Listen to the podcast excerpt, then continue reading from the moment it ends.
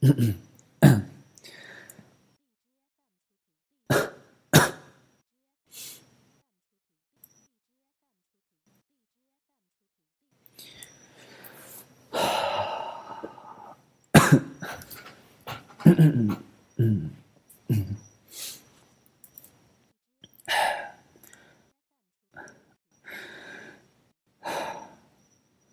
迎收听豆腐园，我是王磊。今天是豆腐园的第四期节目。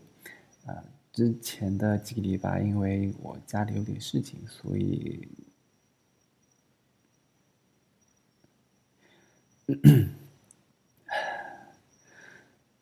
欢迎收听豆腐园，我是王磊。欢迎收听豆腐园，我是主播王磊。今天是豆腐园的第四期节目。我们今天来聊一聊最近比较大家关注的话题，也就是隐私。呃，早年间我对互联网的隐私其实没有任何的概念，在我看来，手机号、用户名、账号或者密码这些东西都只不过是一串数字或者字母，呃，我通过键盘敲击来让它们显示在我的屏幕上。然后为我的下一步行动打开方便之门，但是在我完成了我的这些想要做的事情之后，这些数字，呃，在我看来也就会随着电脑上的电脑屏幕上面的窗口的关闭而就此消失，直到我再次需要使用它的时候，它才会再次的出现。嗯，简而言之，那个时候，在我的潜意识中会觉得。这些数字组成的数据是随我的意志而转移的。我看见的时候，它就存在；我看不见的时候，它就不存在。因此，我也就不会觉得除我之外会有任何其他人知道这些数据，更别会更别说会用这些数据去做其他的事情，比如说用这些数据来骚扰我。但是后来呢，在我毕业进入一家互联网公司工作之后，我就开始意识到，事情其实不是我想象的那个样子的。这些数据不仅不是因我的意志而转移，甚至还是不被我所控制的。除了我之外，承载我这些数据的平台将知道和我有关的所有数据，他们对这些数据了如指掌。而且有着自己独有的处理数据的方式。每天我的每一次操作，都会给他们的数据库增加几个 KB，或者几兆，或者更多，也可能会更少。但是总而言之，他们会拿到我的数据，他们知道我在做什么，也知道我使用了什么东西去完成这一步的操作。然而，我却不知道他们拿了这些。他们拿了多少数据？他们记录了多少和我有关的东西？我也不知道他们会拿这些数据去做什么事情。我那个时候愿意认为、愿意相信，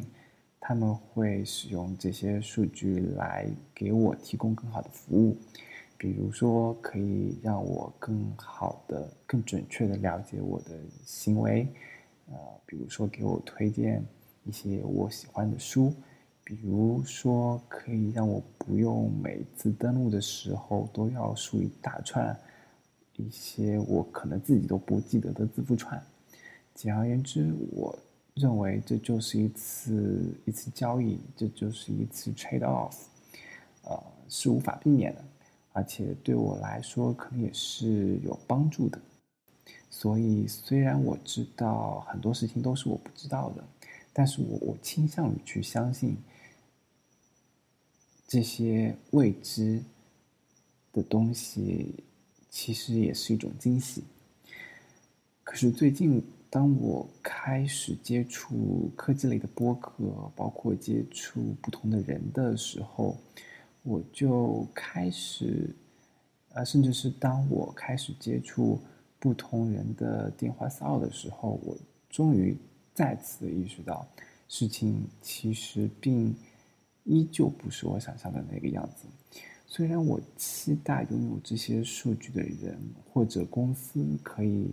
带给我一些惊喜吧，但是我发现他们带给我的正面的东西远远比不上他们给我造成的负面影响，甚至说我开始怀疑他们带给我的影响是否是正面的，他们是否只是。带给了我一些正面的期待，呃，他们口中的一些好的事情，而不是事实。呃，截止到今天，我想我在互联网上的数据已经非常之多了，而且不只是一个平台掌握着这些数据，还有很多其他的，我想应该有十几家吧，十几家这样的平台掌握着我的数据。呃，当然，如果只是掌握着我的数据的话，这相对还好。问题就在于说，呃，我不知道我所知道的这些平台到底将我的数据分发给了多少人，分发给了多少其他的公司、其他的平台，分发了多少数据，是一部分还是全部？以此类推，往。最坏了的方向想，我甚至可以认为，在我们家附近，在我们家附近路边的每一家公司或者组织或者个人，都有着我的联系方式，都有着我的购物清单、我的聊天记录等等等等等等。而当我这么想的时候，如果碰巧这个时候有人给我打了一个电话。然后这个人又对我十分的了解，也知道我最近想买什么。然后我竟然还不认识这个人，或者没有接触过这家公司的话，那么这真的是非常恐怖的一件事情。呃，实际上在这两年，虽然我没有做特别细致的数据统计，但是就我的感觉来说，加上看到的新闻报道。其实骚扰电话的数量应该是在呈指数增长的，但是就算这样，又能怎样呢？有人会说，那有本事你就别上网呀。嗯，我认怂，这个我确实做不到，但是其实我做不到啊，只是现在的我还做不到而已。啊，前两天看了最近的。电影电影《匆匆五》，呃，中间有一个角色叫做卡罗尔，他是一家社交公司的巨头的老板。那么他在劝杜威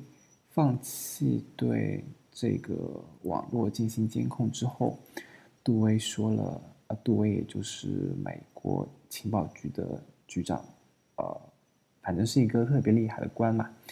就杜威他就说了这么一句话，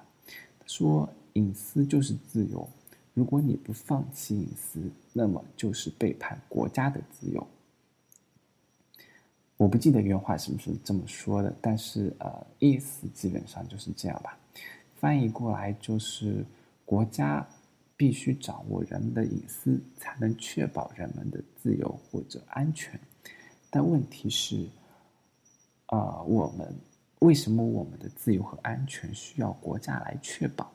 是不是可以认为，如果我们可以确保我们自己的自由或者安全，那么我们就可以对监控说不了呢？有人曾经说过，人们知道隐私是什么，就像你会有自己的房子，你会在房子周围搭起墙。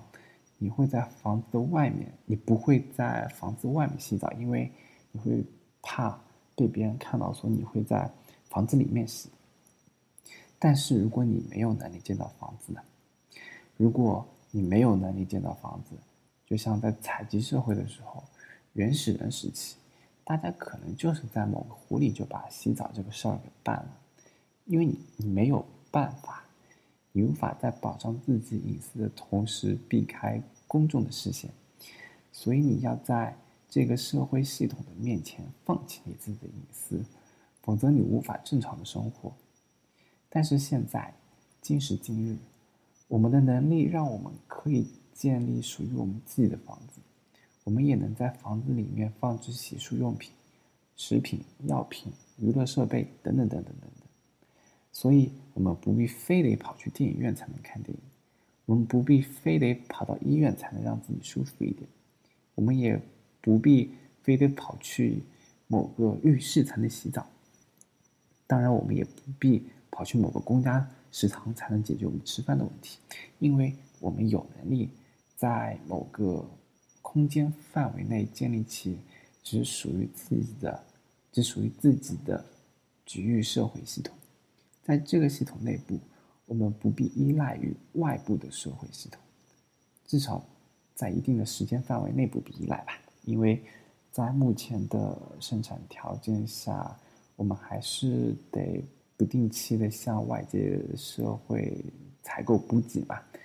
那可是之后呢？之后，当我们如果我们可以自己生产所有的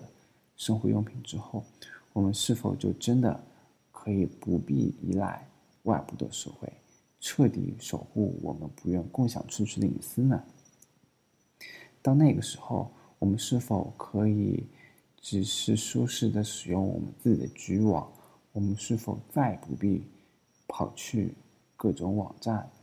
啊各种 App 上注册账号？我们是否也再也不用接听各种电话的骚扰了呢？另外，我愿意相信。目前就目前而言，之所以我们可以忍受放弃隐私，放弃隐私，然后去接受我们所受到的那些骚扰，是因为我们相信这样做是利大于弊的。说的直接点，就是我们相信这样做的结果是会让这个平台去帮助我们生活的更好。那可是，我们为什么需要平台来帮助我们呢？我们是否，我们是否又真的生活的更好了呢？为什么要平台帮助我们？这一点其实就像我在上面，我在之前提到的，我们的是因为我们的能力还不够，我们还不够强大。换句话就是说，我们目前啊，既不了解我们自己想要什么，也没有能力。就算我们知道我们想要什么，我们也没有能力去完成它，去实现它，所以我们才寄希望于别人。我们希望以我们的隐私为代价，让别人去帮我们完成我们自自己的诉求，就像我们以金钱为代价，让别人来帮我们造房子一样。而那些知道自己想要什么，并且能够。自己去实现的人，在现在的大众看来，更多的就是一种怪人。呃，就比如说，如果一个人现在有一个人，他觉得他想要一个东西，而且他也可以自己搞定，然后他就不需要再和一些人去去打交道、去聊天或者怎么样，那么你会觉得，哎，这个人是不是特别孤僻？但是其实，这种孤僻是来源于他足够的强大，他可以自己去解决那些问题。所以，你就会对这个人不甚了解，因为你们没有沟通，你们没有接触。啊，就我个人而言，我还是更相信，在未来这种怪人会越来越多，因为我觉得，到在某个时间段，我们会有那种能力。我们会进化到那种地步，说我们可以独立的完成一些事情。那么说，那么我们再来看第二点，就是我们是否真的生活的更好了呢？就以我们现在经常点的外卖为例吧。现在各种外卖平台的兴起，是否让我们的生活变得更好了？你也许会说是的，因为他们让。点外卖这件事情变得非常方便，你只要拿起手机点几下，然后过一段时间就会有人把你刚才点好的吃的东西送过来，而且你也不用付之前去很麻烦的找零钱，一切都都是在你的手机上完成。但是这一切都只是那个平台的愿景，平台以此为目的的平台，把这个作为它的目的去设计了这个外卖产品，所以站在这个角度上来说，那结果必然是好的呀，因为这是平台告诉你的一种更好的生活方式，只是说，我想，只是说这种生活方式不一定是你心中的更好的。方式，如果你每天你希望每天吃的中饭都是味道特别好的，都是采用的食材都是特别安全的、特别健康的，那么现在的这些外卖平台显然是，呃，应该只会让你的生活变得更加糟糕吧？呃，因为就目前这些外卖平台所入驻的、所入驻的商家的一个环境来讲。我想应该还是普遍来说，卫生环境都是比较糟糕的。当然，可能也有好的啦，但是我想大部分都是需要人们来担心一下的。总而言之，其实觉我觉得生活就是一场游戏，我们我们个人其实并不是里面的玩家，我们只是玩物而已。我们面前的世界并不是我们自己的，而是那些真正在玩这个游戏的玩家的。在今天，我们不得不认怂，因为，呃，在今天我不得不认怂，因为我不是玩家。我如果不放弃自己的隐私，那么我就毫无疑问的会被赶出这场游戏嘛。但是我始终还是相信，在在未来的某一天，我们可以有一种。呃，意识上的觉醒，去了解我们自己，并且有能力去自我实现，